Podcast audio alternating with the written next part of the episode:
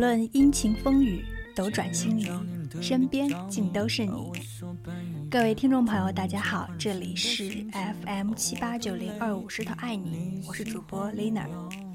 其实要跟大家说声抱歉，从今年的四月份开始到现在，已经五个月，将近半年的时间了，石头爱你没有出过新节目了。原因呢，其实有很多哈。最主要的呢，还是电台两位主播 B Man 和 Lina 的毕业。毕业了嘛，总有很多事情需要处理，嗯，办离校、找工作、上岗培训，还有就是投入到新的领域中来，重新扮演另外一个角色。呃，Lina 其实还好，周末呢可以双休，还是有一些空余的时间来经营自己的爱好。所以，时隔半年重新去实习，当初共同理想的是 Lina。B Man 呢，算是比较惨的，进入了全年无休，至少现在是这样哈，全年无休的行业。所以，虽然这段时间可能 Lina 陪大家说话会比较多了，但其实 B Man 的心里也是非常想念大家的哦，期待他再一次回到我们这个大家庭中。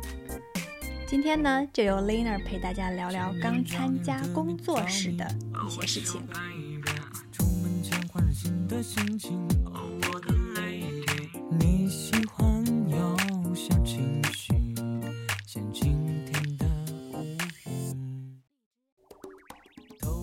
俗话说，选择了什么样的工作，就选择了什么样的生活。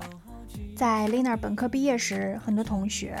嗯，有些人选择了考研再续，有些人呢出国深造了，还有一部分人进入了像国企，还有公务员事业单位，还有一部分人呢就跟 Lina 一样，进入了私企外企，踏入了高节奏的社会生活。对于每个人的人生而言，这其实，嗯，是一个相当重要的过程，是一个颇为不凡的一个转折点。呃，当然。从此大家都将走上不同的道路，不言而喻哈。其实还有很重要的一点是，就是你是不是真切的感受到了成长的阵痛？就你的心智是不是就更加的成熟了？你是不是觉得很累？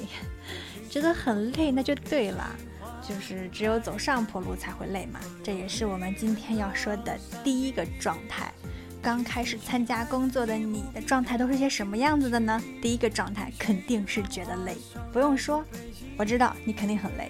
室友诉苦说：“你体会过那种下午两点就想上厕所，可是直到傍晚六点才有时间去的感受吗？”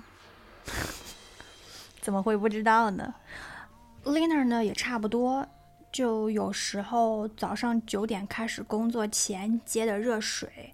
就太烫了，没法喝嘛，然后就这样放着，然后一边开始工作了，直到晚上下班的时候，扣完电脑要收拾桌面时候，才发现那杯水还是孤零零的躺在那里。嗯，怎么说呢？其实也是能够想得通的，就是刚开始毕业嘛，什么都不会，然后企业的话付给你工资，交给你可能以后你要去谋生的技能。这样子苦一点、累一点也是应该的嘛，毕竟你是在学习东西，别人是在给你支付工资，你在无偿的去学习这些东西，所以我觉得累一点、苦一点也是可以想得通的。而且，其实再上升一个层次，就是你所承担的工作量，其实与你能够 get 到的技能度、经验值都是成正比的。而且要相信，所得并不会负所劳，只是转化的结果的呈现可能。时间比较近还是比较远的问题嘛，对吧？你看那九点钟方向，日内瓦湖的房子贵吗？世界上七千个。刚开始参加工作还有什么状态呢？还有第二个状态，就是钱不够花。这个，这个真的不是网上流传的那种层面上的不够花哈。就拆开来说，它就是就是它这个钱不够花，不是由于你自身的消费高而导致的，主要是因为挣的少，挣的少啊！你想想，在帝都，房租的话两千加，然后实习期可能一般情况下，大多数人到手就四千加，转正之后呢五千加。当然，Lina 说的是一般性的行业哈，那个就是那种。嗯，月入一万加的那个程序员的话，麻烦你们可以绕一下道了哈。继续刚才咱们说的那个话题，就除过房租，你的可支配收入剩余其实也就两千加了。两千加呀，朋友们，要在帝都或者魔都这种一线城市，除了吃饭，你都不好意思去逛个街，就是非常的捉襟见肘。记得刚开始跟公司的实习生同事，刚刚工资发下来，可能还没几天，我俩就经常是这种经典性的对话。那个，嗯，你说咱们离发工资还有二十多天，我还有六百块钱，够不够？哇塞，你好有钱呀！我就剩两百了。哎，接下来的几天不仅只能带饭吃，而且连肉也吃不起了。这个绝对不夸张，真的。你知道啊，生活在帝都这种地方，干啥都得小心翼翼的。那天丽娜下班去那种，就是那种特别平常的水果店，当时也就看啊，拿了三个猕猴桃吧，去付账，二十七块三。嗯，二十七块三。啊，一个猕猴桃九块一。于是灰溜溜的就放下了。走了，哎，琳达的脸皮跌落了一地呀。还有一次，也就是我这不长记性，就是拿了一盒圣女果，然后一盒枣去结账，还是就是排长队的那种，就很平常的水果店嘛。然后就去就买了这两盒东西，然后就去结账。到我了的时候，四十七，Excuse me。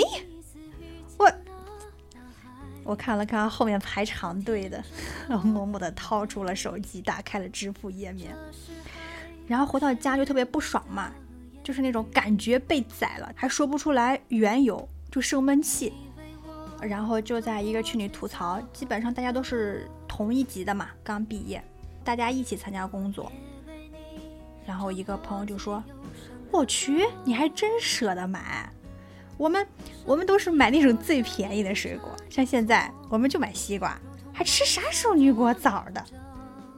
好吧，我又错了。就是生活在这种一线城市哈，尤其这种应届毕业生，你很容易就揭不开锅了。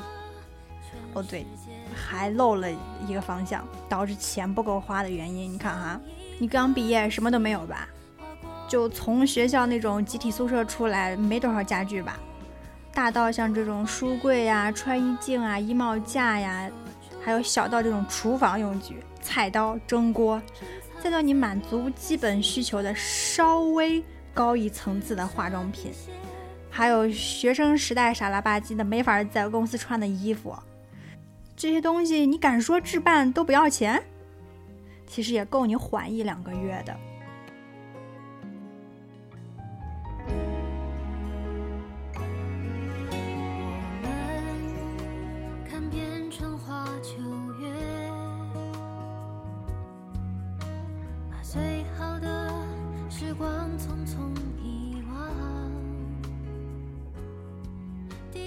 还有哈，就毕业刚开始工作，在这种过渡期里面，很容易出现的另一个状态就是没有方向感，漂浮不稳定。呃，可能没有多少人能够特别明确的知道自己擅长做什么工作，技能爆棚点是在哪一个领域，自己是不是真正的喜欢自己此刻所从事的行业，自己的工作到底有多少价值。还有偶尔分不清这项技能到底应该判定为爱好，还是赖以生存的手段，用来谋生。就这些问题，在刚刚步入社会的应届毕业生身上表现是真的是最为明显的。有一个朋友，嗯，就现在在一个比较有名的一个互联网公司工作，但是他却一直在考教师，预计是可能考上了哪家学校就辞职走人。你最起码现在吧，他给 Lina 的感觉就是这样。应届毕业生们呢，想法更多，也更不容易忍耐。面对改变呢，可能第一时间想到的是逃避，或者离职这种，没有方向感，价值认可呢也不大，也不是很能准确的认识到自己的长处和不足吧。之前一个闺蜜问 Lina 说：“你觉得什么样的人最有魅力？” 然后 Lina 就举了那个我的前半生赵俊生。就是，当然，赵俊生他的感情生活另当别论哈。就他的做事的沉稳度，还有工作上面的细心程度，为人的谦虚，就是不是谦虚这这一点来看，我觉得还是能给一百分的。就不怎么骄傲自大，不为自己的一些小成就沾沾自喜吧。做事情不卑不亢，有自己的节奏，这些呢可能是应届毕业生所欠缺的。然后 Lina 觉得呢，也是比较重要的东西。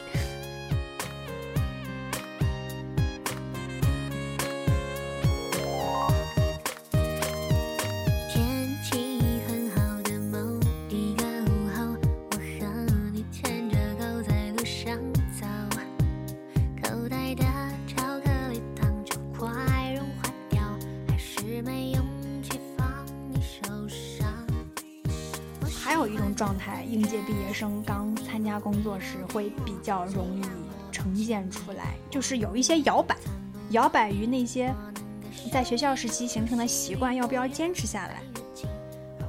有没有足够坚定的信念让你把它坚持下来？比如，大家很多人在学校的时候都会中午要午睡，睡前要看书，早晨起床可能要听新闻。然后要好好的吃早餐，要打扮的得体再出门，还要定期去图书馆看书、借书还书，还要坚持自己的小爱好等等这些。毕业后其实可以想想有多少人在坚持呢？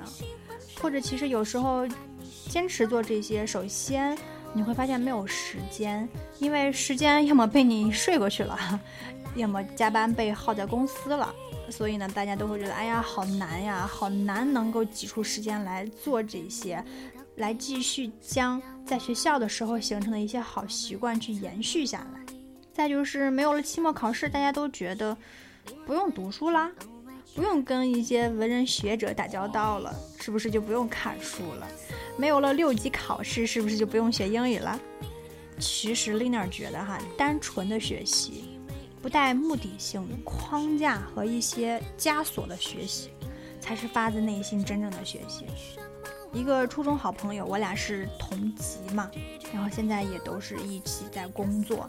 他每天早晨都会读英语，然后呢会发过来他朗读打卡的界面给我。他对于学习的态度，就着实让 Lina 挺无地自容的。于是就奋发向上呀，于是就想着各种措施呀，甚至就是在床头上写一些激励自己的话，但是发现还是没有卵用呀，因为在睡梦中，我的道德意识、学习思维还有字面行动都没有被唤醒呀，一切的大事可能只有我睡醒了才是大事呀。哎，要不人家怎么说呢？被窝是青春的坟墓嘛。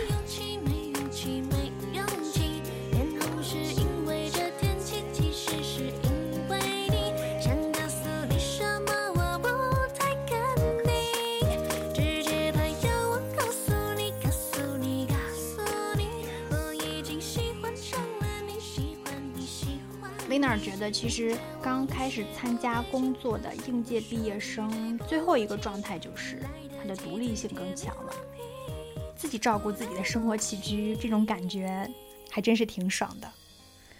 今天你你想把衣帽架放在一伸手就能够得到的地方，明天你就能把它冷落到门外。昨天你想换一个落地窗帘，明天就能到货。周末想睡几点睡几点，就是傍晚起床也没人管你。Lina 刚来北京那会儿，购买了一些家具、书柜、座椅呀什么的，都需要组装，然后就发了个朋友圈。一个女性朋友，但是她比我年长哈，她就感慨到说：“想到我刚在上海打拼的时候，也是自己动手组装家具，艰难但却又非常坚强的那段时间的所有的经历，都感觉很宝贵，都是我自己的财富。